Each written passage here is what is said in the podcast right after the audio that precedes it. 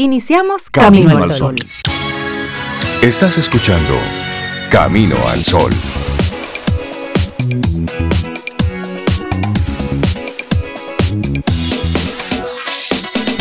Entonces, darle los buenos días a Sobeida Ramírez y a Cintia Ortiz, que nos acompaña. Buenos días. ¿Cómo están ustedes? Estoy bien, Rey. Buenos días para ti, para Cintia, para Laura y también para nuestros amigos y amigas Camino al Sol oyentes. Yo estoy bien en este lunes, Rey. Y tú, Cintia, y tú, Rey. Ay, bien. bien, muy bien. Feliz lunes, Ove Rey. Qué bien lunes. Buenos días, Camino al Sol oyentes, Laura y, a la vida. Buenos días. Feliz lunes. Eso, buenos días a la vida, arrancando temprano. Y preguntarle a todos nuestros amigos Camino al Sol oyentes cómo pasaron su fin de semana. ¿Cómo estuvo? ¿Qué hicieron? ¿Qué dejaron de hacer? Si llovió, se bañaron, si no, ¿cómo estuvo todo? Cuéntenos a través del 849-785-1110. Es nuestro número de teléfono en el que conectamos. Y por supuesto, estamos ahí siempre prestos a establecer esa conversación. 849-785-1110. ¿Y cuál es nuestra actitud camino al sol para hoy, Zoe? Mira, te tengo que hacer un cuento. Pero nuestra actitud para hoy es convéncete primero. Primero convéncete tú primero. Luego los demás, pero primero tú. Primero tú. bueno, tienes que creerte el cuento, tienes que creértelo tu propio cuento. Porque no hay forma de que logres el apoyo de otros o que te entienda otra persona si tú mismo no, no parece que te entiendes un poquito. Así que sí, convéncete tú primero. Sí, porque a veces uno se pues cree los cuentos ajenos. Ah, no, ese es rapidísimo. muy rápido. Muy rápido. Y con mucho entusiasmo. Pero el de uno es el primero que hay que Pero el propio no. Y eso es convéncete de que tú puedes, convéncete de que tú tienes las habilidades y las herramientas, convéncete de que tú vales por lo que eres. Eso, exactamente. Me gusta eso. Mira, Sobe, tú me decías que... Un cuento ustedes, señores. Yo estaba ayer a las 6 de la madrugada en una carrera de 10K, ¿tú sabes? Andaba con Lía. Y de repente una persona veo enfrente de mí, como que me está mirando y sonriéndose. Y me separa y me dice, esa es Lía. Mm, pregunta sospechosa. Agarro a Lía, tú sabes. no voy a hacer cosas. Sí, no voy a hacer cosas. Y, y sí, una camino al solo oyente. Que, que, conoce a Lía. Lía, tú eres famosa, le dije. sí, sí, sí, me reconoció por Lía. Así es que no, no sé su nombre, Muchísimas gracias por, por acercarse, porque eso hacen los caminos al solo oyentes. Y me alegra mucho, se acercan y saludan a uno y hacen pasarle un buen momento. Eso me gusta. Está bueno eso. Esa es Lía, ¿verdad? Esa es Lía, sí. Y tú de inmediato, rauda y veloz, tomaste a la pobre Lía. ¿Cómo se sabe el nombre de mi bebé? Exacto. y pasa que todas las hembras en su familia, creo que son tres, se llaman Lía. Ajá. Y ya que a ustedes no les molesta que, que Lía se llame Lía, Una buena pregunta, sí. Bueno, y hoy es el Día Internacional de las Matemáticas, aprobada recientemente en el 2019 en París por la UNESCO. Es una propuesta de la Unión Matemática Internacional. Pero eso debe darle vergüenza a la humanidad. ¿El qué? El que apenas sea en el 2019, donde haya un día para las matemáticas, porque el mundo hoy que conocemos no hubiese sido posible, sin, las matemáticas. Eso, es, así. Alguien calculó mal. Mire, desde un punto de vista más amplio, es una herramienta la matemática, es una herramienta que nos permite entender la forma en la que está diseñada el universo, por ejemplo. Y con dicho conocimiento resolver entonces problemas de la vida cotidiana o del ámbito académico, pero en la vida cotidiana Sepa usted sumar, restar, multiplicar o no sepa, usted usa las matemáticas todos los días. Cuando va a un cajero automático, el cálculo no lo hace usted, pero se lo hacen. Y usted se da cuenta si salió mal. No me hables de cálculos. Si tú vas a un cajero y retiras. No me hables de cálculos. Y miras luego el, déjame ver el papelito, déjame ver cuánto me queda en la cuenta. Tú sabes calcular rápidamente si tú sacaste X cantidad que debería quedarte tal otra. Tú, tú lo identificas, así que usted sabe un poquito de matemática. No me hables de cálculos hoy porque no sé cómo se pueden perder 8.5 mil millones de pesos. No sé. Entonces a mí hay que hablarme de matemáticas En las hoy. AFP, en el tema de las AFP, sí. Sí, Sí, ese, sí, ese es un numerito que hay que. Miren, que la predicción del tiempo se usa en las matemáticas, en las nuevas tecnologías, en la arquitectura, En la en la AFP ingeniería, en las AFP. Eh, 8 mil, 8.5 mil millones. Sí, ¿Cuánto es eso? sí. 8.5 Pero mil ¿cómo se puede millones. perder así? Tienen que explicar bien cómo fue que se perdieron. Es bueno que lo expliquen. Bueno que sí. se- hay, una hay una razón de en la forma en cómo manejan el dinero, cómo lo invierten y Sí, luego sí. la devaluación de la moneda. Pero es bueno que sí hayan eh, voces eh, del sector que Claro, expliquen eso para que la población pues Sí. quede como Sí, porque esos son Entienda el los movimiento. dineros de todos nosotros. Claro, claro. Mira, Sí. y un, un- un- un numerito especial también eh, a propósito de las matemáticas, el pi. A, a uno Ah, le dieron mucho pi en, en el bachillerato. 3,14. 3,14 o 3.14, 3,14. Y precisamente en el año 1999 fue que la Cámara de Representantes de Estados Unidos de Norteamérica decreta el 14 de marzo como el Día Nacional de Pi, porque es 3.14. Exacto. Usando el, el estilo de fecha norteamericano. El ¿no? 14 de marzo. 3,14. Y por todas las contribuciones que ha generado este numerito en, en la ciencia. Sí, de hecho, hoy, 1879, un día como hoy fue el nacimiento de Albert Einstein. Uno que también utilizó mucho las matemáticas, los algoritmos. Y también un día como hoy muere Stephen Hawking en el 2018. Esa mente brillante. ambas mentes brillantes. Ambas, así Da es. mucha pena cuando, cuando muere una persona así de, de ese nivel de sabiduría, de conocimiento. Dices, pero wow, ese conocimiento debería quedar en una matriz, que por eso es que este muchacho, Ah, Elon el de Musk. Tesla, Elon Musk, Me, me gusta como tú eh, tuteas a Elon Musk. Este muchacho, eh, eh, lo que está haciendo con Neuralink. Ay, perdón, perdón, perdón. No es falta de No, respeto ni nada por el estilo. Pero sí, realmente me gusta mucho que él, él piensa que las cosas son posibles. Sí, y tiene el bolsillo para intentar investigar si eso no es posible. Eso está y bien. eso está bien. Aquí la gente utiliza el dinero para estarse echando en cara al otro, pero él le piensa con su dinero que hay muchas cosas que son posibles y eso está bien. Y él, para recordarle a nuestros amigos Camino al Sol oyentes, él tiene una empresa desde hace varios años que el objetivo es que tu cerebro pueda ser descargado en una computadora. Es decir, conectarte a tu cerebro una serie de electrodos, de alambritos, de cablecitos y poder Hay descargar. películas de hace unos Sí, años claro, que, que es que- trataban ese tema. Una era Sí. con Arnold Transcendent. Schwarzenegger. Hay, Hay una, una- hay una que Hay es con, con Johnny Depp que, Que se es llama Tras-. Transcendence, Esa. como trascendencia. Esa. Esa. es la que mejor Esa, retrata sí. Esa es buena. como la idea detrás de Sí. eso. Asusta, sí, pero me sí. gusta. Me asusta, pero me gusta. me asusta, Es que son, son las posibilidades, son las posibilidades que tenemos. Es eso. Y ahí está el convéncete a ti primero. Tienes que crearte tu, créete Sí. tu propio cuento y luego véndele la idea al mundo, pero siempre desde la productividad. Y eso queremos invitarte a ti, amigo, amiga, Camino al Sol oyente. Y ya para cerrar este bloque de, de comentarios así de, de inicio, hemos estado viendo cómo el tener dinero por el tener dinero se ha convertido en la bandera, Sí. se ha convertido en la norma, se ha convertido en la ruta, en la gran avenida. sí. que es tener dinero. Y el dinero per se no sirve para nada. Es decir, eso es un papel que por convención le hemos dado un valor. Y hemos puesto de lado, y hasta miramos con desdén, la productividad. Y es desde la productividad que nosotros El podemos... trabajo, el esfuerzo, ¿te refieres a eso? verdad? Claro, el, el- el ser productivos, el hacer algo, es decir, obtengo dinero a propósito de un algo que yo he creado, que he hecho, de un esfuerzo, no de generar la riqueza por generar la riqueza. Y, mal, porque, y, y generarla de mala manera, de sí, mala porque forma. eso nos lleva entonces a trampas. tener dinero a cualquier precio y a cualquier costo. Y es lo que estamos viendo. Cuando ves familias involucradas en actos delictivos, tú dices, ¿qué pasó ahí? Sí. Cuando tú ves en operaciones de las que están descubriendo ahora, 10, 15, 20, 30, 100 personas involucradas en esto, tú dices, ¿qué está pasando ahí? Cuando ves que un camión se accidenta y la gente en vez de ayudar al accidentado, lo que van es a vandalizarlo. ¿Qué está pasando ahí? Es decir, como sociedad, sí, sí. hay muchas cosas que debemos revisar, porque no vale esto del dinero por el dinero, no. Póngale eso la intención del por qué, del para qué y bajo qué circunstancias yo tengo lo que tengo.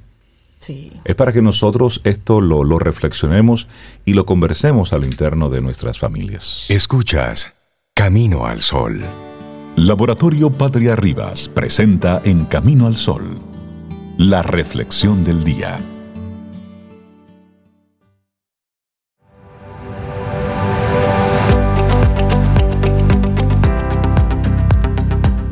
Y en esta siguiente frase, Mark Cooper compara la vida como con una televisión y dice, la vida no tiene control remoto, levántate y cámbiala tú mismo. Que no tiene. No. Yo pensaba que sí.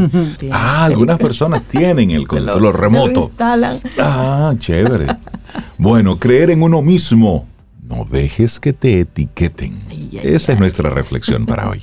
Sí, porque hay personas que espontáneamente, por su personalidad, son capaces de creer en sí mismos, pero para las que no les resulta tan fácil, eso es lo que vamos a compartir aquí, soluciones. Creer en uno mismo permite que nos desarrollemos y crezcamos, porque si creemos que podemos, arriesgaremos mucho más que si pensamos que somos incapaces de hacerlo, de hacer algo. Las personas que no tienen autoconfianza se quedan en su zona de confort y nunca exploran nada nuevo. Y una frase de Virginia Woolf, los ojos de los demás son nuestras prisiones, sus pensamientos nuestras jaulas. Profunda, Virginia Woolf. Siempre. Bueno, y la importancia de creer en uno mismo. Un breve relato vamos a compartir. Una chica joven, de apariencia introvertida y discreta, hablaba con una mujer que parecía su madre. Por lo que escuché, escribe el autor, llevaba años en paro, es decir, sin trabajo, y de lo que ella tenía experiencia era el sector que más había caído con la crisis. La, la, chica señaló que como el mercado laboral estaba tan difícil, tendría que buscar trabajo en lo que fuera, de camarera, de cajera, en lo que fuera. Me sorprendió el tono de riña de su madre. Le dijo que ella no servía para trabajar ni de cajera ni de camarera, que eso era para chicas espontáneas y extrovertidas. La chica le dio la razón y se conformó. La expresión de su cara cambió por completo. Pasó de estar entusiasmada a estar desanimada. De repente, esa posibilidad que le podría abrir las puertas quedó zanjada. Me pregunté, yo como especialista, dice el autor, ¿por qué le hace eso? Ni siquiera la opinión de nuestra familia debería influirnos. Solo las personas que piensan de una manera ganadora llegan a conseguir lo que quieren. Ahí está el mérito de creer en uno mismo. Las personas con mentes ganadoras son las que no dejan que nadie interfiera en sus planes. Y cuando alguien del exterior duda de su valía personal, siguen adelante igual. Jamás cancelarán acciones que tenían pensado llevar a cabo por culpa de la opinión de otros. Me hizo sentir impotencia aquella situación. La chica que tenía enfrente sentada en el metro parecía inteligente, con buena presencia, pero se le estaba infravalorando por ser introvertida y al no creer en sí misma, se cerraba puertas. Cada tipo de personalidad tiene su lado bueno y malo. Ninguna es mejor que otra. Así es. Bueno, y el primer paso es la aceptación. Necesitamos aceptarnos a nosotros mismos tal y como somos para que todo el potencial que llevamos dentro salga al exterior. Creer en uno mismo es esencial para dar el paso de arriesgar y de embarcarse en nuevas experiencias. Nunca sabremos los potenciales que podríamos desarrollar si no nos atrevemos a explorar nuevos caminos. Esta chica no confió en ella misma y lo que es peor, se dejó etiquetar creyendo que su personalidad no encajaría con lo que deseaba hacer. Jamás dejes que un comentario como tú no puedes te detenga en tus decisiones, ni siquiera cuando esa opinión negativa provenga de familiares. Esas malas opiniones deberían servir para impulsar las ganas de luchar, ya que si algo no se intenta, no se puede saber si se hubiera hecho bien o mal. Cambia el no soy capaz por el creo en mí y lo voy a intentar. Creer en uno mismo es el acto más positivo que le podemos regalar a nuestra persona, porque si tú no crees en ti, tampoco lo harán los demás. Así es, y ahí entra también la aceptación. Cuando uno mismo se acepta y cree en sus posibilidades, se transforma, y todo lo que antes parecía difícil se hace ahora más sencillo. La prueba está en que muchas personas inseguras dan un gran cambio cuando encuentran una pareja que les hace sentir queridas y aceptadas. Encontrarlo fuera, en una pareja, en una amistad, en la familia, puede impulsar positivamente a que alguien crezca como persona, pero cuando no se tiene en el exterior, se puede conseguir el mismo efecto si lo creas tú en tu interior. La mayoría de límites que creemos tener están en nuestra manera negativa de pensar, si nos diéramos cuenta de todo lo que un ser humano puede llegar a conseguir, con esfuerzo y también con autoconfianza, nos asombraríamos. Así es. Y en definitiva, la chica de la que hablaba debería haberle dicho a su madre, esa es tu opinión y la respeto, pero creo que puedo perfectamente trabajar de camarera o cajera, porque la introversión no es negativa. Tengo muchas otras virtudes que seguro valorarán en mi trabajo. Si dejas que otros te digan lo que no puedes hacer, no dejarás que tus potenciales crezcan. Confía en ti, valórate y adelante en tu camino. Y adelante en tu camino. Creer en uno mismo. No dejes que te etiqueten. Escrito por Bernardo Peña Herrera y hemos compartido hasta aquí hoy en Camino al Sol. Laboratorio Patria Rivas presentó En Camino al Sol la reflexión del día. Ten un buen día, un buen despertar. Hola. Esto es Camino al Sol. Camino al Sol.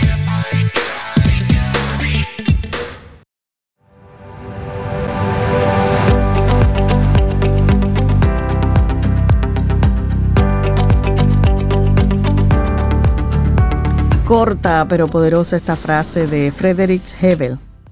Creer posible algo es hacerlo cierto.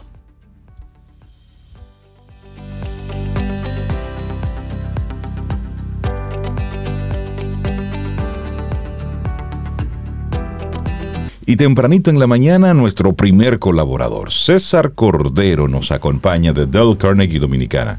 César, buen día, ¿cómo estás? Muy buenos días, estamos muy bien, gracias a Dios. Avanzando, esto va rápido. Eh, sí, porque, sí. Buen día, César. El 14 está al lado del 15. Ya. Y ya después del Y después 15, del 15. eso rueda. Solito. Solito. Y además ya primer trimestre del año. Sí. Y comenzamos ayer, o sea, hace una semana estábamos hablando de, de metas, de sueños, de lo que queremos lograr en este 2022 y ya vamos por marzo, Exactamente. avanzando. Es que Entonces- muévase. No se quede, porque solamente el detenerse ya es retroceder. Porque todo va a seguir avanzando a tu alrededor. Y de eso queremos hablar, de cómo sigue evolucionando todo este tema del liderazgo. Y antes de entrar en tema, agradecer a nuestros Camino al Sol oyentes por esa interacción que mantienen durante la semana. Déjenme decirles bueno. que el tema de personas y personajes, todavía durante la semana me escribían y, y me pedían ciertas preguntas de cómo trabajar ese tema. Y eso es muy bonito porque esa es la idea, que el programa no se quede solamente en lo que escuchamos, sino en lo que podemos poner en práctica con esas inquietudes, Claro. nuestros casos, porque todos estamos buscando lo mismo, Es eso. Dar un poquito más. Y es, es interesante que tú digas que todos estamos buscando lo mismo. Y ahí te voy a, a contradecir un poquitito. Quizás estamos buscando todos algo de un gran paquete. Sí. Pero de ese paquete no todos queremos lo mismo. Es decir, cada uno de nosotros de ese algo, yo quiero este pedacito y el otro quiere este otro. Es es decir, que al final la competencia como tal no existe, No. sino que comemos del mismo pan, pero no del mismo pedazo. Así es. Y como escuché yo un poquito mientras ustedes venían, el llegar Sí. tiene muchos caminos. Claro. El tener, el obtener, Tiene el otros, lograr, sí. tiene varios caminos. Entonces yo decido cuál elijo. Y, Exactamente. y ahí va ese punto que queremos. ¿Y Entonces, cómo? Sobre todo. ¿Y cómo? Y más en una época donde el esfuerzo está infravalorado. Así es.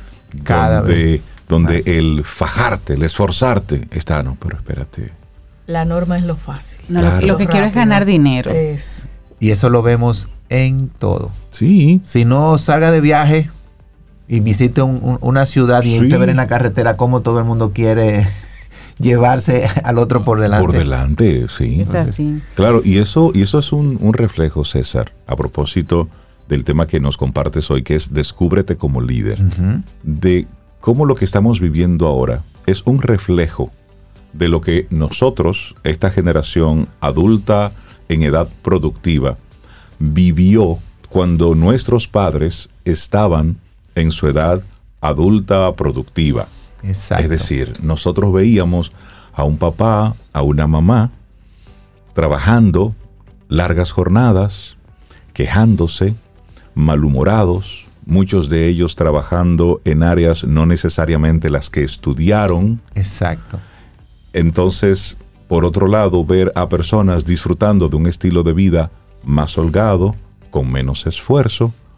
La salsa aquella, ¿y cómo Sí. lo hacen? Se va a ¿Cuál es el negocio? ¿Recuerdas esa salsa? Pero claro. Es lo que estamos viendo ahora. Y eso va distorsionando toda la mirada con relación a lo que se debe de hacer, que es lo correcto. Exacto. Entonces, hay que descubrirse como un verdadero líder. Porque ya que tú traes ese punto, y vamos a decirlo así, adaptando un poquito el tema, una dinámica que hacemos de vez en cuando es hacer una lista de nombres y simplemente reflexionar si fueron o no líderes. Ok. Pero esa listita incluye a Hitler, Sí. a Hussein, a Gaddafi, Exacto. y otros grandes dictadores.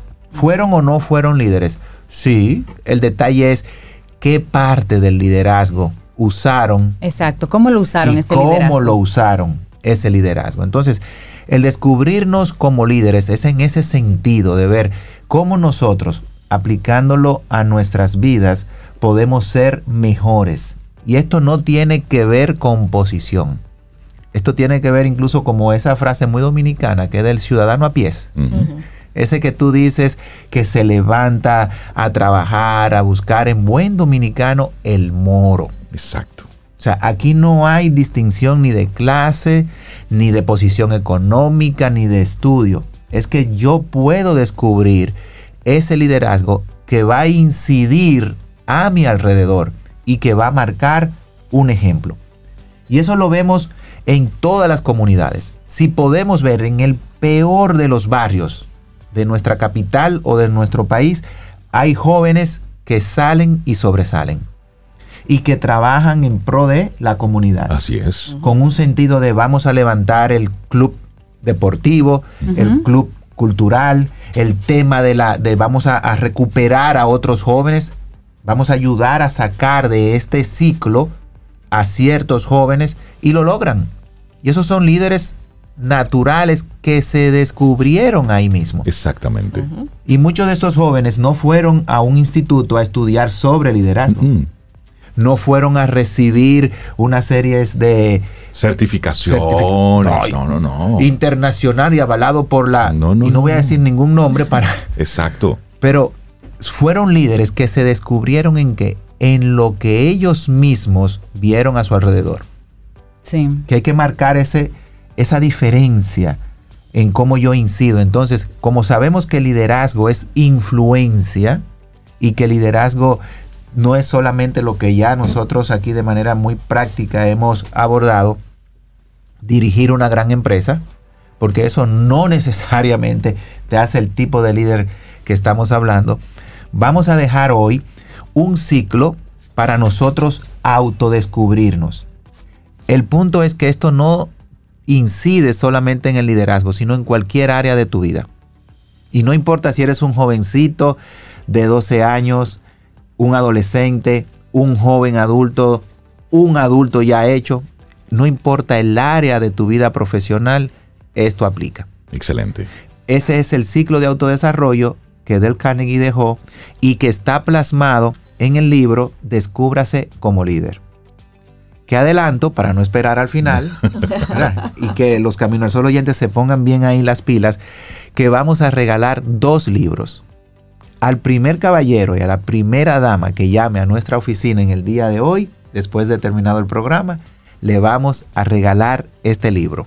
Entonces, si quieres puedes decir de inmediato el número de teléfono de la oficina. Para que estén ahí Sí, para que no nos llamen al WhatsApp de Camino al. Sol. Es el 809-732-4804. Excelente. El personal está ahí atento para ver cuál es esa primera llamada de una dama y de un caballero que entran. Entonces, ¿qué nos dejó Del Carnegie a través de este libro de Descúbrase como líder? Que todos tenemos el potencial de ser grandes líderes. ¿En dónde? En ese espacio en el que tú te desarrollas. No el liderazgo que nos están vendiendo ahora también, que si yo solamente incido en mi casa, yo no soy un líder.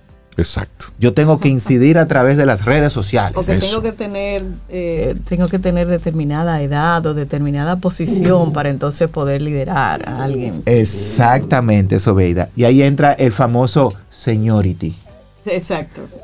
Bueno, El señor. y- Claro, mira, hablando de eso, Tommy, óyelo como va sonando.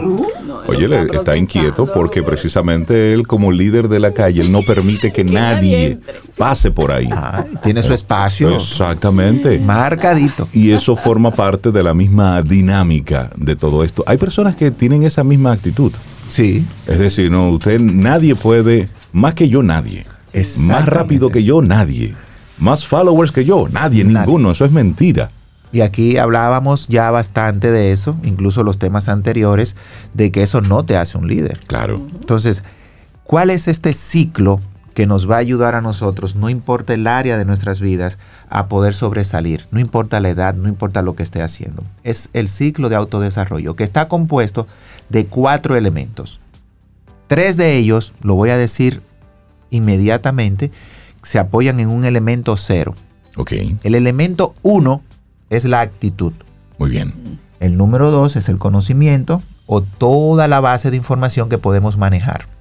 Y el número tres es la parte de abrirme a llevarlo a la práctica con la guía y el apoyo adecuado. Esos son tres pasos que van de la mano. Uno, Actitud, dos y tres. conocimiento y la guía para llevarlo. Y a la guía para llevarlo a la práctica. Muy bien. Ok. Bien. Pero si nos damos cuenta, yo dije punto uno, dos y tres y parte de un elemento cero. El elemento cero es reflexionar sobre nosotros mismos en saber qué quiero y para qué lo quiero. Muy bien. Quiero aprender a nadar. Ok, ya tengo el quiero. Exacto. Ahora, ¿para qué lo quiero?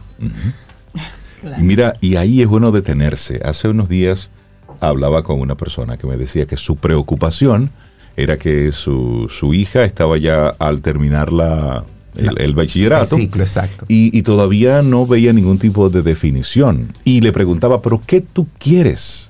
Es decir, el gran problema que tienen, que tienen estos padres y la niña es que a la edad que ella tiene todavía no está definida.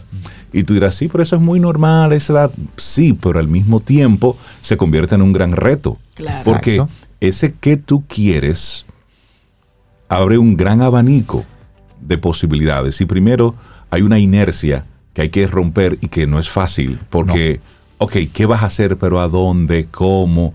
Y forma parte de todo ese proceso preuniversitario que los padres ahí tienen un gran Reto. un gran reto y más en esta etapa donde está infravalorado lo del estudio, lo del esfuerzo, lo del darle para adelante, ¿sabes? Y que vemos, y muchos jóvenes lamentablemente están perdiendo la mirada, un ejemplo, muy mal ejemplo, de que hay un camino fácil. Claro. Y Exacto. no hay camino fácil. Ojo, nuestras universidades están llenas de muchachos que sí, Sí. que están enfocados y que están que trabajando saben lo que quieren y que saben lo que incluso quieren. algunos Rey que entran que no están muy seguros tú Y se van y se van autodescubriendo. y, y se van descubriendo en el Exacto. camino Es para decir, tú sabes, una cosa y otra, pero. Sí. eso primero, ese primer paso que tú dices, cuando falta ese no sé qué quiero, se convierte en un dolor de cabeza importante. Imagínese usted como adulto que ya pasó ese ciclo y que todavía está en una nebulosa en que no sabe lo que quiere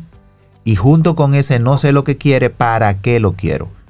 Entonces, hay una, hay una diferencia entre lo que quiero y necesito. Sí, Y hay una dinámica que nosotros jugamos muy bien y entra en juego la paciencia. ok. ¿Cuántas personas escuchamos que dicen no soy paciente. Cantidad. y que no tengo paciencia? Y yo les digo en esa dinámica, te voy a demostrar en menos de un minuto que eres paciente. Y se quedan como... Sencillo, es una pregunta. Ajá. Tú has dicho y te he escuchado a ti mismo decir, óyeme, no siga porque está agotando mi paciencia. Entonces, ¿cómo se va a agotar algo que tú no tienes? Exacto. Sí. Si la tienes. Lo que pasa es que no la sabes manejar. No la sabes llevar a, a ese ciclo que es donde queremos. Y tú puedes decir, ok, el punto cero es que quiero desarrollar mi paciencia. ¿Para qué lo quiero? Para manejar esas situaciones con esas personas, porque hay personas clave que te activan ciertos botones Sí, así es. y que te limitan esa capacidad tuya de ser Qué paciente. bueno de decirlo. que te activan. Activan Sí. botones. Entonces, ya tú tienes lo que quiere, punto cero. Desarrollar paciencia. Muy bien. ¿Para qué lo quiero? Para manejar estas situaciones de trabajo, de familia, mis hijos, un vecino. Ok. Ahora me voy al punto uno, que es mi actitud con relación a qué? A ese tema. Muy bien. ¿Para qué la paciencia? Yo le digo lo que tengo que decirle y punto. Y se acabó. Sin filtro. Sin filtro, porque yo soy Porque así. yo soy así. Digo las cosas claras. Allá él sí, sí, sí o sí no. Que se lo aguante. No, entonces yo agoto por qué necesito la paciencia, para qué la quiero, por qué es importante para mí, qué puedo ganar. Wow. Cuando reflexiono un poco en esa dinámica, me doy cuenta que ser paciente me va a aportar muchos beneficios que yo me estoy perdiendo ahora mismo y que con solamente comenzar a, a trabajar ese elemento, solo la paciencia, ya lo demás me están viendo como una persona en control y eso es parte del liderazgo. Me están viendo una persona que escucha, eso es ser líder. Claro. Me están viendo una persona que comprende y genera empatía, eso es ser líder. Todo a partir de un solo elemento, De paciencia. Ah, pero ya tengo la actitud, sí es verdad, lo necesito. Pero no sé cómo ser paciente. ¿Qué tengo que hacer? Paso dos, conocimiento, información. Y aquí viene una, un cuidadito con una trampa, de no quedarnos en la trampa del conocimiento. Mm. Porque si buscamos ahora mismo en Google, los invito, paciencia, tú vas a recibir un millón doscientos cincuenta mil consejos. De cómo desarrollar y cultivar la paciencia. ¿no? Y va a encontrar ahí tutoriales, guías, te mete en YouTube, Los libros, podcasts. libros, podcast, audio. Entonces el tema no es el conocimiento solamente. ¿Qué hago con esa información? Entonces me baso en técnicas, informaciones, conocimiento para saber sobre el tema y luego me apoyo, punto 3, Sobeida, que hablábamos, la guía con una práctica o la práctica con una guía que adecuada. Y ahí viene otro elemento, es invertir en nosotros mismos. Hoy todos queremos ser autodidactas y eso hasta un punto es bueno. Y le voy a poner un ejemplo que vivimos Sobeida y yo, el correr. Yo dije aquí varios años, y tú lo recuerdas, Sobeida, equipo, que yo era un corredor realengo. Sí. ¿Tú- ¿Tú te acuerdas, Sí. Sobeida, esa frase? Uno ¿Por qué? empieza así, realengo. Porque yo me levantaba a correr y punto. Exacto. Pero después que comencé a descubrir, dije, yo quiero subir de nivel, me di cuenta que había información que tenía que aprender. Y ahí vinieron entonces guías, Claro. informaciones, libros, charlas sobre el correr. Y luego un grupo de apoyo. Exacto. Una persona que te va a decir cómo llevar eso a la práctica. Y ahí comenzó Sobeida, comencé yo a levantarnos temprano. El día que no queríamos correr, teníamos que correr, corríamos. El día que queríamos correr rápido, pero nos decían que era lento, Exacto. lento. Entonces, esa práctica con esa guía hizo que tanto Sobeida como yo, ahora en el correr, desarrolláramos qué? La habilidad. Exacto. Exacto. Y hoy nos sentimos en control de saber hasta dónde podemos llegar retándonos a nosotros mismos. Y que, eh, y que ese conocimiento, esa habilidad que uno va desarrollando, hace que uno se cuide a uno mismo. Claro. Por supuesto, Y- porque- Y cuide eso que construiste. Exacto. Es que lo haces desde otro nivel de conciencia. Exactamente. Entonces, llevemos eso ahora al liderazgo. Punto cero, necesito paciencia. Primer paso, actitud. El por qué la necesito, por qué la quiero, dónde la voy a aplicar, qué gano con ella. Siguiente paso, busco la información, busco el conocimiento, busco quién me va a apoyar y me va, y me va a guiar de manera correcta. Y luego me dejo guiar a través de ese proceso que hoy se llama coaching, guía, acompañamiento, mentoring, in- un instituto como del Carnegie o como muchos que hay en el país. Entonces, con esa guía, con ese apoyo, estamos completando el ciclo. Y como me encantó eso que tú dices, Obeida, porque es una gran verdad, que tan pronto comenzamos a desarrollar la habilidad, ¿qué hacemos? Cuidamos entonces esa paciencia que hemos adquirido. Sí. Y, y somos capaces entonces de apoyar a otros en el es. proceso. Así Mira, Sobeida, a mí me pasaba y yo entonces, oh, pues mira, lo voy a tomar en cuenta. Y fíjate Claro, cómo ya mi liderazgo de manera natural está floreciendo. Entonces, este ciclo, llévelo a lo que usted quiera. No importa si es una habilidad técnica, personal, de liderazgo o de desarrollo, la podemos poner en práctica. Y vamos entonces a recordarla. Primero es saber qué quiero. El punto cero. Eso es lo primero. ¿Cuál es ese resultado que quiero? Número dos. El cero. Primero. El cero. uno. El uno. Actitud. Actitud, ok. Dos, conocimiento. Bien. Tres, la habilidad de ponerlo en, En práctica. Muévase, porque de buenas intenciones está lleno el cementerio. César Cordero, la gente que quiera ponerse en contacto. Mira el ejemplo. Me gustaría ese libro. Ay, lo Ah. necesito, lo quiero. Llame. Llame. Llame. Y 809. léaselo luego. Y luego Por favor. practíquelo. Sí, porque no es tenerlo ahí de Claro. adorno. 809-732-4804. Buenísimo, César. Que tengas un excelente día. Sí, el reto de hoy, la actitud, salga de esa zona de confort en la que se ha Muévase. quedado. Muévase, autodesarrollese. Ya pasó el tiempo de la autoayuda, es el de autodesarrollo. Exactamente, porque ahí son. Eso es una literatura bonita y chévere. Pero eso sin acción equivale a nada, a un paquito, a un condorito, a un memín. Exactamente. Sí, porque es que tienes que moverte. César, que tengas una excelente semana. Ustedes por igual. Gracias, César. Y Reinaldo trajo el, el nombre de una salsa buenísima. Ay, Dios mío, yo, yo me veo obligada como a compartirla porque esa salsa es muy buena, Rey. Y, Sí. y como con todos esos titulares de ahorita, como que, Claro, y. como que va bien, ¿verdad? Sí, para recordarle siempre. Frankie Ruiz. Ay, ay, ay. Ay, ay, ay, nos fuimos lejitos. ¿Cómo lo hacen? ¿Y cómo lo hacen? ¿Y cómo lo hacen? ¿Cuál es el negocio? Esa es una muy buena pregunta, pero eso es para que empoderemos a todos nuestros amigos sí, sí. Camino al Sol oyentes. De que uno también se pregunte, ¿cómo lo hago? Eso. Las cosas buenas, wow. Y entonces seguir haciéndola. Lindo día para ti, César. Gracias. Te acompaña Reinaldo Infante. Contigo, Cintia Ortiz. Escuchas a Sobeida Ramírez. Camino al Sol.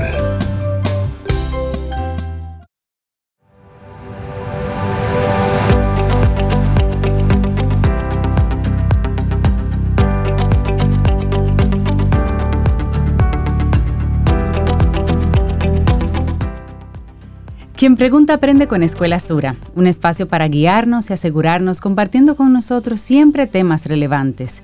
Puedes escuchar sus participaciones pasadas y actuales en nuestra web caminoalsol.do.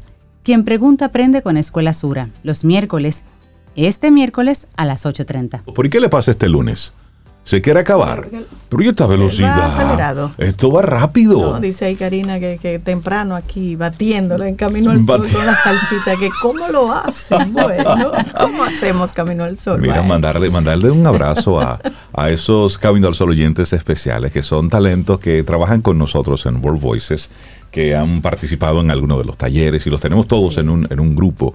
En un grupo Y- de, de talentos de World Voices, gente maravillosa, voces Sí. maravillosas, Bellísimas. profesionales, pero sobre todo buenas personas. Sobre todo Qué eso, lindo buena saber gente. que, que consumen Camino al Sol, que lo escuchan. Que Y mira, ahí. muchos de ellos no están necesariamente en la, en la capital.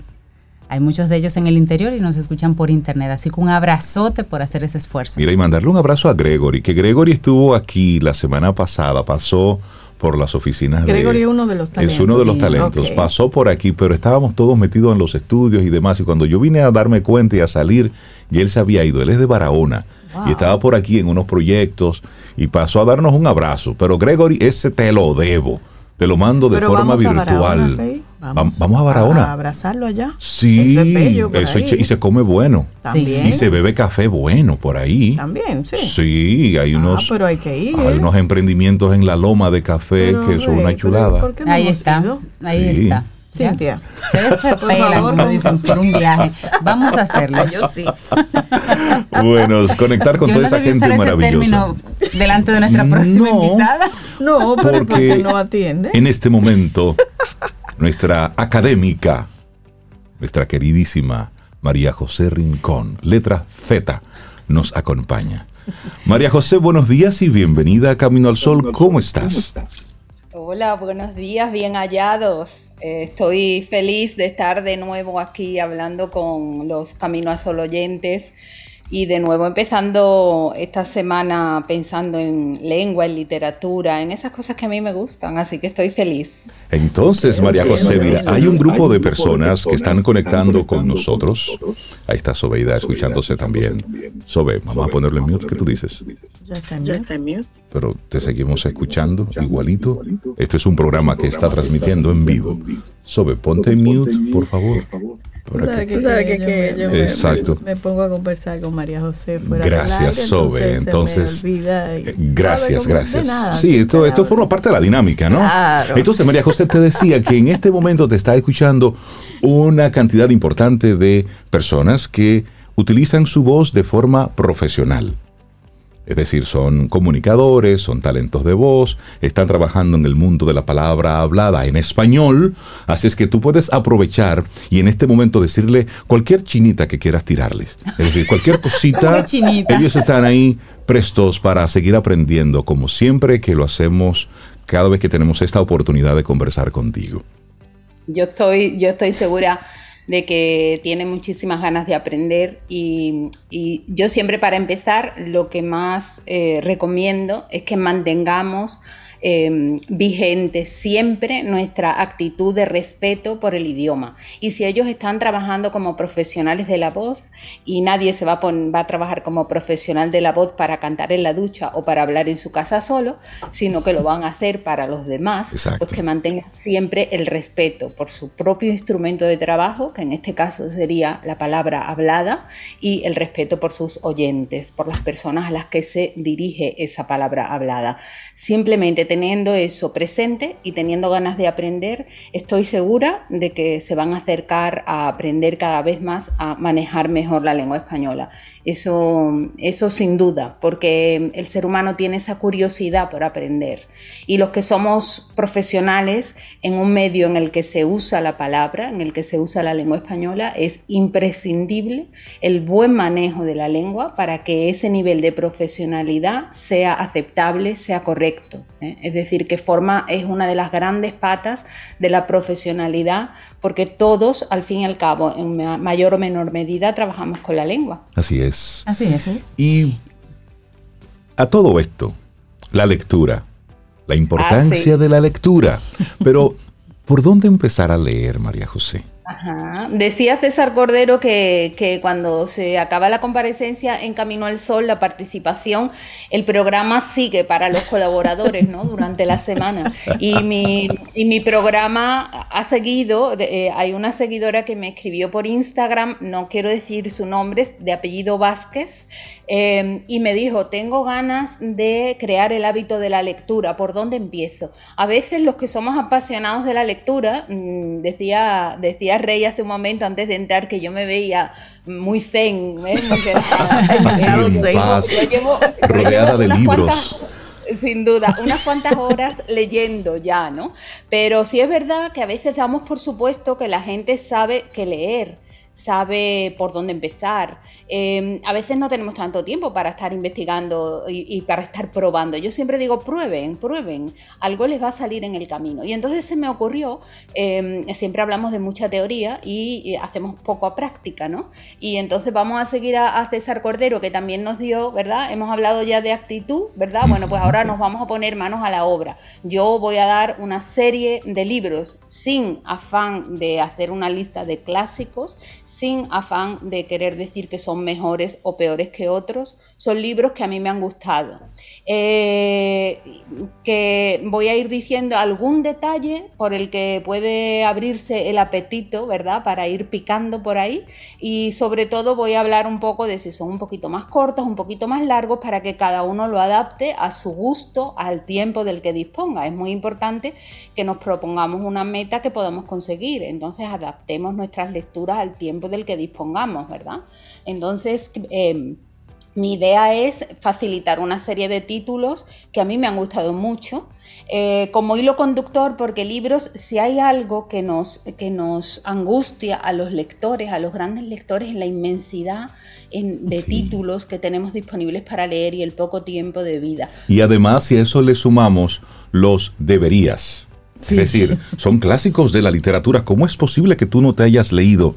Entonces luego uno tiene una larga lista de culpas. Sí, bueno, borren la culpa, la vida es breve, uno no puede estar culpándose de cosas eh, eh, innecesariamente, ya nos culpan demasiado, no, olvidémonos de las culpas. Y olvidémonos un poco de los debería. Yo soy de las de los debería, o sea, si tú, si tú, Reinaldo, si tú, Cintia o Sobe, que Sobe lo practica y me lo pregunta, me dices eh, por dónde empiezo a leer, qué cosas debo haber leído, ¿no? Como buena lectora, yo te lo voy a decir inmediatamente, ¿no?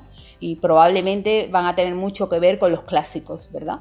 Pero si tú no me lo preguntas, no te lo voy a decir. Te voy a recomendar cosas que me gustan y que no necesariamente debes haber leído. Si quieres las lees y si no, no. Los libros son em, territorios de libertad. La lectura debe ser el ejercicio de la libertad, del gusto, del placer eh, y eso no se impone mm, para nada. Y quiero empezar, em, ya que, ya que eh, veo a, a, Rey muy preocupado por el paso del tiempo y por lo rápido que va todo y la velocidad y todo eso. Lo he visto bastante acelerado hoy, que ya empezamos como el lunes y no debemos. Decía, decía em, Carmen Martín Gaite en un libro que se llamaba El cuento de nunca acabar y hablaba sobre, sobre la lectura y sobre la lectura y la escritura también, ¿no? Decía, que leer es como pararse a contrapelo en medio de lo que bulle y arrastra, un pararse contra viento y marea, como si nos hubieran nacido raíces milenarias en los pies, como si estuviéramos en un recinto acolchado y silencioso, en una isla desierta, o mirando un paisaje risueño y apacible desde las almenas de nuestra torre, a salvo de la muerte, la mudanza y la prisa. Así que nada, pues contra la mudanza, contra la prisa y contra la rapidez del tiempo, agárrense de esa isla desierta que es la lectura ¿eh? y pónganse a contemplar, ¿verdad? Desde, desde la almena de la torre, todos esos mundos extraordinarios. El hilo conductor para elegir, porque claro, hay tantas cosas entre las que elegir, ¿verdad? El hilo conductor y en homenaje a que estamos conmemorando... Em, el Día de la Mujer la semana pasada, ¿verdad? El Día Internacional de la Mujer y que nos quedan tantas cosas para hacer, pues mi hilo conductor es que todo lo que yo voy a recomendar hoy está escrito por una mujer. Entonces, eh, vamos allá. Eh, láncense con cualquiera de estas cosas. Para empezar, tengo, mm, eh, es como una especie de menú, ¿verdad? Para empezar, vamos a empezar con los dominicanos, ¿verdad? A veces nos da miedo empezar a leer o crear el hábito porque, uff, es que va a ser difícil, es que no lo voy a entender, es que no voy a conocer las palabras. Bueno, pues busquemos autores cercanos que nos hablen de realidades cercanas, que usen léxico que conozcamos y eso nos va a abrir puertas a una lectura probablemente más fácil, ¿no? Para mí, de las dominicanas, Janet Miller. ¿eh? Los mm. cuentos son breves.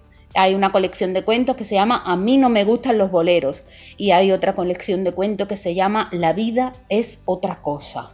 Entonces, em, por ahí son cuentos breves, disfruten, muchos personajes, muchas historias muy cercanas. Em, ¿Quieren leer algo un poquito más largo, una novela? Emilia Pereira, Cenizas del Querer. Mm, bellísima, muy bien escrita, el lenguaje dominicano perfectamente mm, dominado. Ahí tienen una lectura un poquito más larga.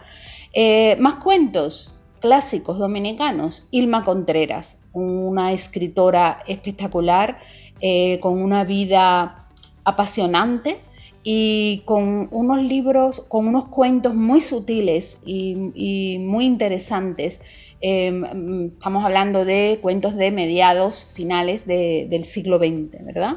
Eso mm, respecto a los dominicanos. Ahí tienen mm, cuentos y también novelas. Eh, a mí me encanta, por ejemplo, de las españolas, ¿eh? vamos con la que se está escribiendo en España. Em, si vamos a una clásica de las de verdad, Emilia Pardo Bazán, una novela larga, realista, costumbrista, Los Pasos de Ulloa, espectacular. Eh, quieren una novelita más corta y absolutamente mm, eh, sorprendente para la época. Emilia Pardo Bazán escribía eh, a finales del siglo XIX, principios del siglo XX. Una novelita corta para leérsela en dos tardes. Bueno, quizás en dos tardes yo. Mm, en, dos, semanas, vamos a no ser ambiciosos. Eh, se llama Insolación y narra la aventura fuera del matrimonio de una mujer de clase alta en Madrid del siglo XIX. Absolutamente sorprendente porque no nos esperaríamos nada así, ¿verdad?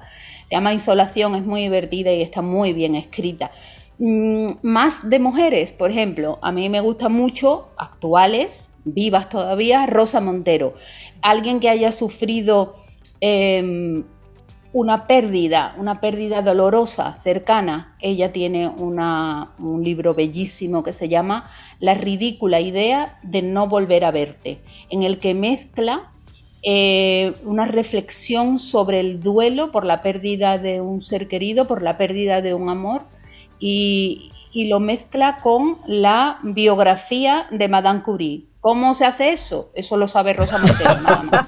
Nosotros solo tenemos la necesidad, el disfrute de leerlo, ¿verdad? Eh, otro de Rosa Montero que seguro que va a gustar, y este es un picadito, ¿verdad? Porque eh, son una serie de historias, el título se llama Pasiones, el libro se llama Pasiones y el subtítulo se llama Amores y desamores que han cambiado la historia. El mm. título lo dice todo. Son historias de amor que han tenido trascendencia a lo largo de la historia, ¿no? Relatos breves, mm, reales, em, escritos muy al estilo de Rosa Montero, altamente recomendable, bien, bien entretenido. Eh, más, eh, queremos novela negra, novela de misterio, estilo series televisivas de cualquier plataforma, ¿verdad? Em, en las que hay un investigador, en este caso una investigadora que nos lleva de un crimen a otro y lo va mezclando con su propia vida. Bueno, pues actual, reciente, con muchísimo éxito, Dolores Redondo tiene uno que se llama La Trilogía del Bastán, eh, que es una investigadora que investiga una serie de crímenes, está ya pasado a película, eh, con cierta calidad yo diría, pero los libros son muy buenos Sí, sí, la, y si la película es buena, imagino que los libros son riquísimos. Los libros son Sí, los libros son como novela negra, están muy bien escritos. Eh, nos llevan de la mano, ¿verdad?, de esa investigadora eh, en ese valle del Bastán, del norte de España, eh, de Navarra, espectacular, muy bien ambientado, muy bien creado los personajes, intriga, suspense, crimen, ¿verdad? Todos los ingredientes para que nos pique la curiosidad y sigamos si es por ahí que nos gusta, ¿no? ¿Queremos leer historia? Novela histórica, bueno, pues yo os recomiendo que la hemos perdido hace muy poco, Almudena Grandes, ¿no? Almudena Grandes en el gran homenaje a, Pérez Galdós, a Benito Pérez Galdós, eh, que escribió eh, aquellos episodios nacionales del siglo XIX espectaculares, pues Almudena Grandes, en homenaje, ha escrito una serie de novelas que se llaman Episodios de una guerra interminable, eh, todos referidos vinculados con la Guerra Civil Española. A mí me encanta, por ejemplo, de esos episodios El lector de Julio Verne, ¿no? Pero hay una serie de episodios que tratan sobre esa época en España. Eh, novela histórica, pero muy bien construida. Eh, el, marco histórico eh, aloja, ¿verdad? Una, una, historia muy bien llevada, ¿eh? una historia ficticia, ¿verdad? Pero eh, situada en un marco histórico muy bien estudiado, ¿no? Em, claro, em, Pardo Bazán pueden elegir la novela larga o la corta para empezar. Dolores Redondo es una serie, si, si se animan, ahí tienen cómo seguir y no dejar atrás ese personaje si les gusta, ¿no? Más cuentos, a mí me encanta una norteamericana chispeante, podríamos decir que es como como un buen cava lleno de burbujas y al mismo tiempo como un buen whisky doble sin hielo, sin agua y sin nada. Eh, simultáneamente las dos cosas en el mismo cuento. Eh, Dorothy Parker escribía eh, los, primeros, la, década de los años 30, ¿verdad? En Nueva York, una personalidad fascinante, fundamentalmente cuentos, los poemas son muy buenos también, pero los cuentos son buenísimos. Ah, ahora acaban de sacar, no hace mucho, una edición con todos sus cuentos, eh, historias de, desamor fundamentalmente, historias de mujeres y de relaciones de pareja extraordinarias, breves, es así, las leen un cuento por tarde. ¿Eh? Y en un mes tienen leída la narrativa completa de Dorothy Parker y no se van a arrepentir, buenísima. quieren ¿Cómo, algo cómo de lo se llama el de Dorothy Parker? Así cuentos. Dorothy Parker eh, eh, eh, eh, tiene muchos cuentos, ¿no? Pero ahora la que han sacado se llama Narrativa Completa, porque es una recopilación de todos sus cuentos, ¿no? Ok, perfecto. Una de las que se va a hablar mucho, porque, porque este cineasta se me ha ido ahora mismo, ah, Almodóvar, Pedro Almodóvar, su próxima película va a estar basada en los cuentos de esta señora eh, norteamericana, descubierta muy, mm, no hace mucho, ¿eh? es una autora de, de principios de, de mediados del siglo XX, pero no hace mucho que la estamos leyendo. Ella se llama, con una vida apasionante también, la de la propia escritora, se llama Lucía Berlín y, la colección de cuentos chispeante, buenísima, mm, amarga, pero al mismo tiempo dulce, Manual para Mujeres de la Limpieza. Dice, dice el subtítulo de Manual para Mujeres de la Limpieza. En la profunda noche oscura del alma, las licorerías y los bares están cerrados. Entonces, ya ustedes ven eh, hasta dó- dónde está el humor negro de Lucía Berlín, ¿verdad?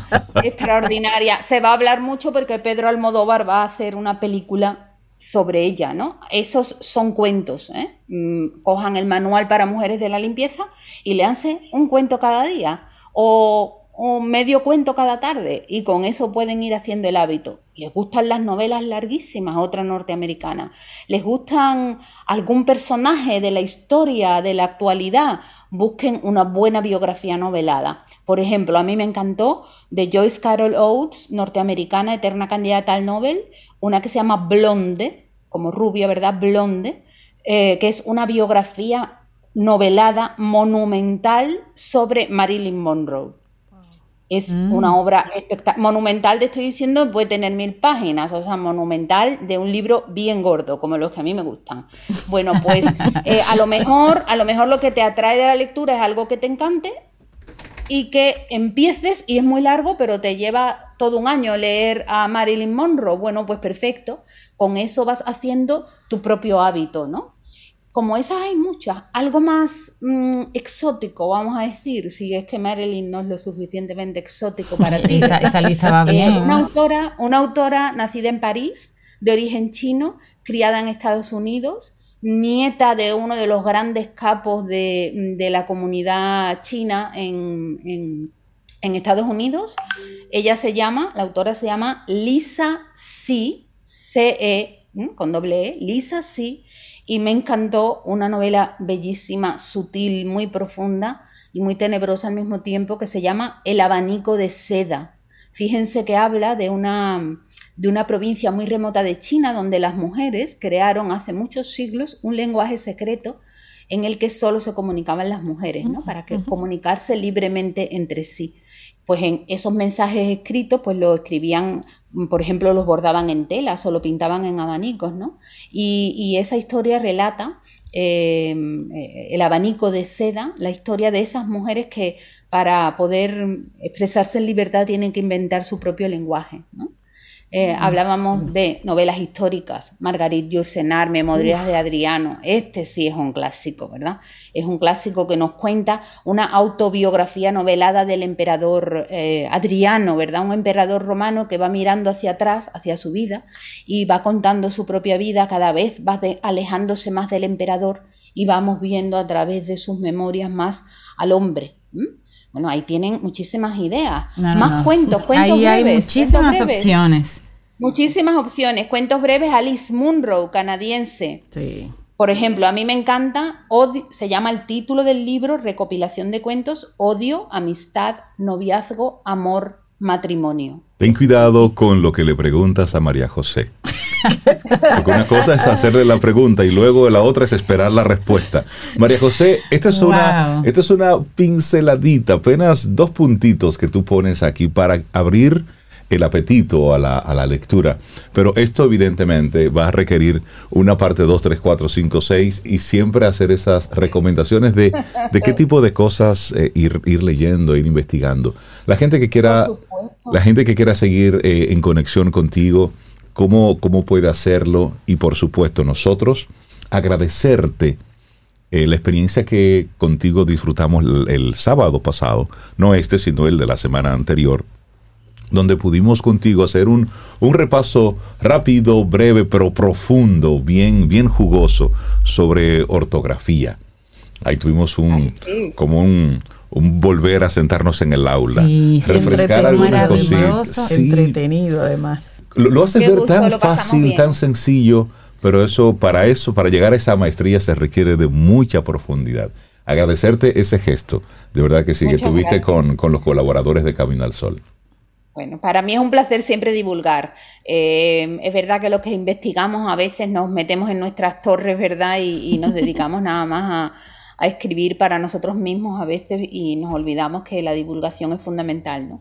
Y la divulgación del conocimiento a mí me produce mucho placer, así que nada, un gustazo haberme reunido con los colaboradores, haber disfrutado esa mañana luminosa en la Academia Dominicana de la Lengua, la verdad lo pasamos muy bien. Y sí, bueno, en los que quieran seguir en contacto conmigo, fundamentalmente en las redes yo publico no, no doy muchos tirones de orejas, la verdad, no, suelo, no suelo. Eh, eh, aunque Natalia, mi hija, a veces me dice, aquí viene mamá bajando pesado.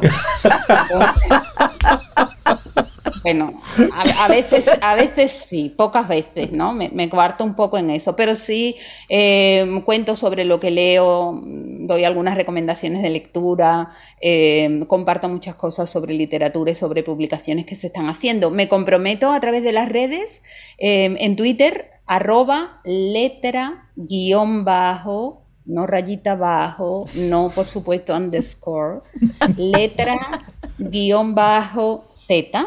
En Twitter y en Instagram estamos. Y, me comprometo a lo largo de esta semana a ir poniendo las fotografías de las portadas de los libros que he recomendado hoy.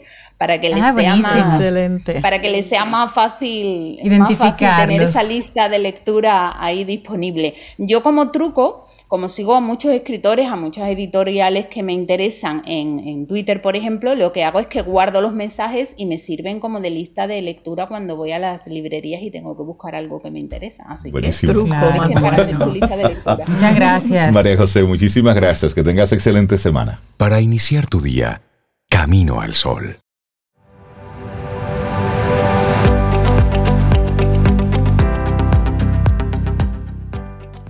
Hay altibajos, pero pase lo que pase, tienes que confiar y creer en ti mismo.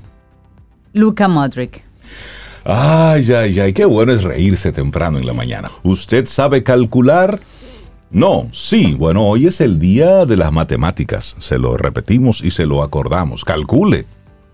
¿Tú sabes que hay perros que son calculadores? ¿Cómo así? Sí, perros Ay, que ellos ven ¿Cómo el así? vehículo que viene en la vía, ellos están Ah, durmiendo sí. y ellos se mueven exactamente lo necesario. No, y ellos se paran así como esperarlo, Exacto, expectativa, y y va- salen corriendo. Es verdad. Eh, son- es verdad, estoy de acuerdo. Son perros calculadores. Mira, y, y nosotros recibiendo con mucha alegría todos los mensajes que nos envían los Camino al Sol oyentes a través de nuestro número de teléfono de WhatsApp y también todos los mensajes de aquellos que conectan con nosotros por primera vez. Muchísimas gracias por estar ahí. Y nosotros tenemos a una próxima invitada que viene con algo con algo serio, profundo, para prestarle muchísima, muchísima atención. Con nosotros la doctora Mildred Sierra. Ella es psicóloga, es conferencista y nos comparte hoy su libro, Culto al Silencio, que trata sobre el círculo que representa a la violencia doméstica. Doctora Mildred, buenos días y bienvenida a Camino al Sol. Muy buenos días, qué honor estar con ustedes y poder conversar un ratito sobre un tema tan importante en nuestra sociedad. Así es, doctora. Un placer tenerla aquí en Camino al Sol. Y conversemos un poquito de el nombre, del culto al silencio. De alguna manera encierra un poquito lo que, lo que usted piensa o ha visto o ha presenciado de lo que sucede alrededor de la violencia doméstica. Hablemos al respecto.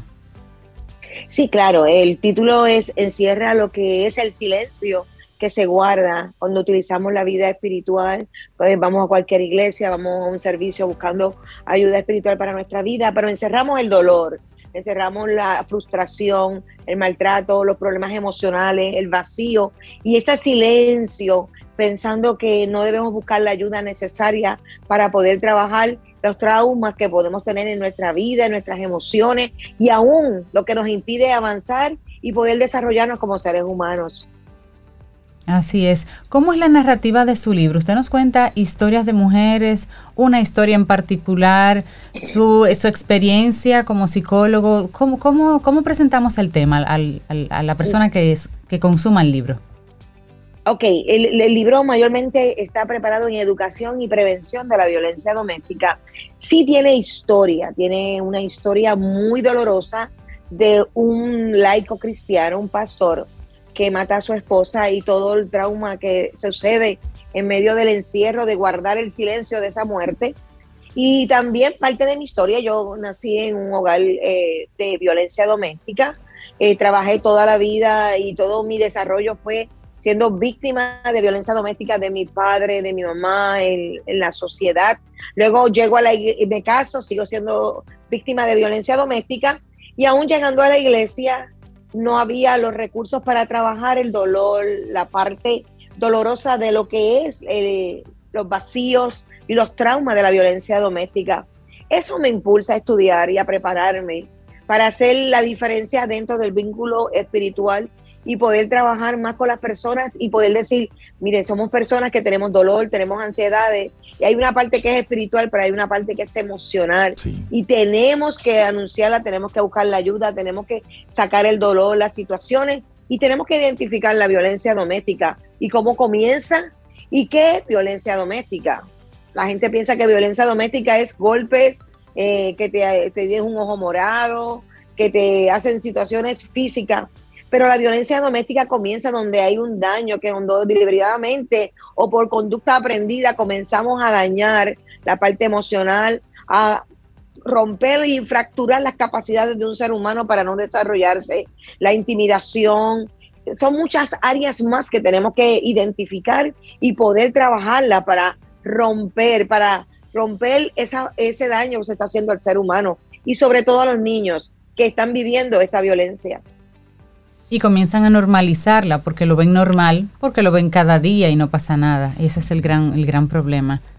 Y vas a hacer una pregunta. Ese fue el problema. Ese fue el problema mío. Viví toda la vida en violencia doméstica pensando que eso era algo natural, que la gente se casa, que se golpean, que se maltratan, que se humillan, que a los hijos hay que tratarlos de esa manera.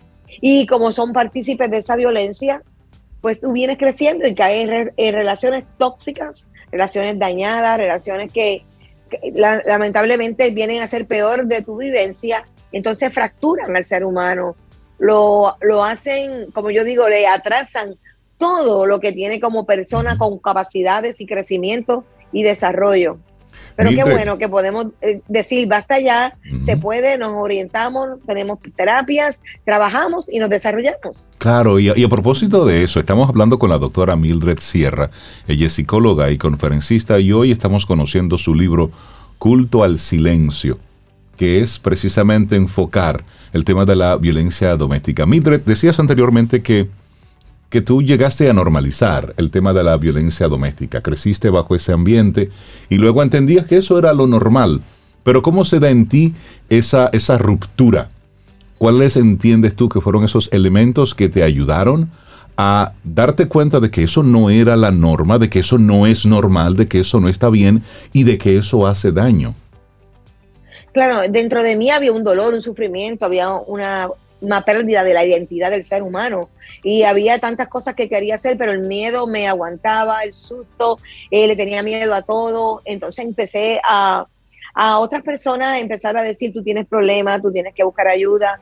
Y comencé a buscar en una fundación que se trataba para ayuda a víctimas de violencia doméstica, porque leí un panfleto que decía, si tú sufres de esto, estás siendo víctima de violencia doméstica. Y yo decía, wow, si todo lo que está ahí me, lo tengo yo y fui y empecé poco a poco. Me llevó mucho tiempo, que aunque ser realista, cuando yo llegué y conocí a Jesús a mi vida, cuando llegué y tuve una relación espiritual más, más de lleno, eso rompió muchas áreas de mi vida, aparte de la terapia, aparte del crecimiento espiritual y aparte de conectarme con gente positiva, gente llena de realidades, de crecimiento. Siempre y siempre declaro esto, las personas que están a tu lado se ven personas que deben aportar a tu vida cosas buenas. Las personas que están a tu vida deben traer cosas buenas a tu vida, que te impulsen, que te animen, que te motiven, que hagan de tu vida algo diferente.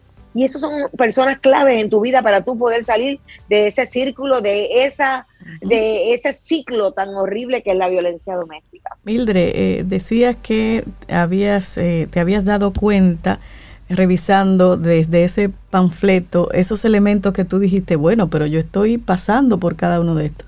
¿Pudiéramos conocer algunos de esos que a veces uno no sabe que son violencia y están ahí?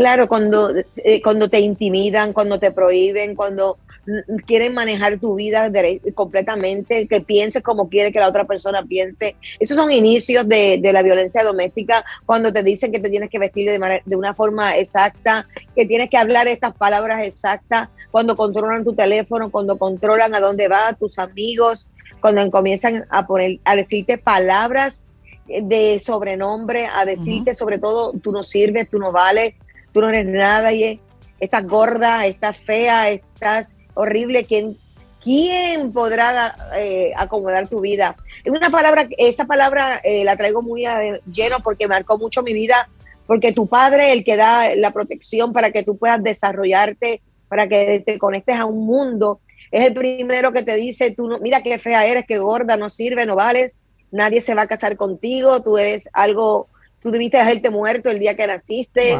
Todas esas cosas van dañando la emoción de un ser humano. Entonces, cuando lo tenemos de nuestros padres o de nuestro padre, ¿verdad?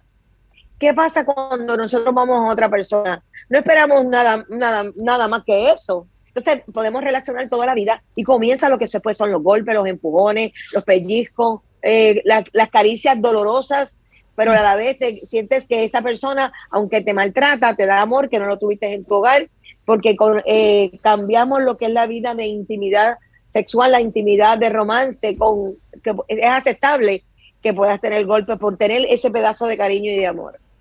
Realmente este es un, es un tema muy amplio, Mildred, y eh, ver que tú lo tocas desde la experiencia, desde, desde lo que viviste y al mismo tiempo compartir entonces con otros cómo, cómo salir de ahí. La gente que esté interesada en obtener este libro, y en ponerse en contacto contigo, ¿cómo puede hacerlo? Claro, tengo mi página web www.dramildresierra.com. Usted va ahí, ahí está el libro, ahí están, eh, puede entrar a mi canal de YouTube también, doctora Mildred Sierra, hay mucha información. A través de mi página web, usted puede conectarse conmigo y puede, si quiere, quiere conferencias, quiere consejería, quiere el libro, también el libro está en la plataforma de Amazon, ahí también lo puede encontrar, tanto el libro como el manual. Esto tiene un manual de trabajo para ayudar a las personas a desarrollar, eh, a poder identificarse y a poder tener como una terapia personal y poder ayudar a otros.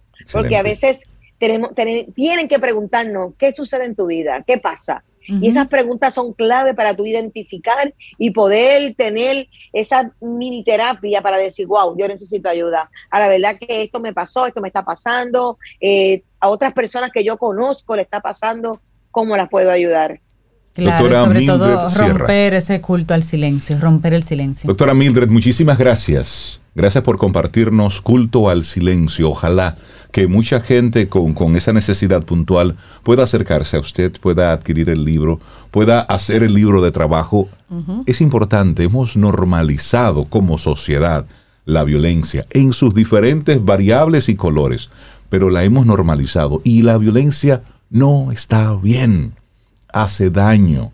Bajo ningún concepto la violencia es el camino. Doctora Mildred Sierra, psicóloga y conferencista, muchísimas gracias por haber estado con nosotros aquí en Camino al Sol. Gracias a ustedes por la oportunidad. Bueno, y nosotros. Y así llegamos ya al final de nuestro programa por este lunes, inicio de semana, 14 de marzo, mañana martes, si el universo sigue conspirando, si usted quiere.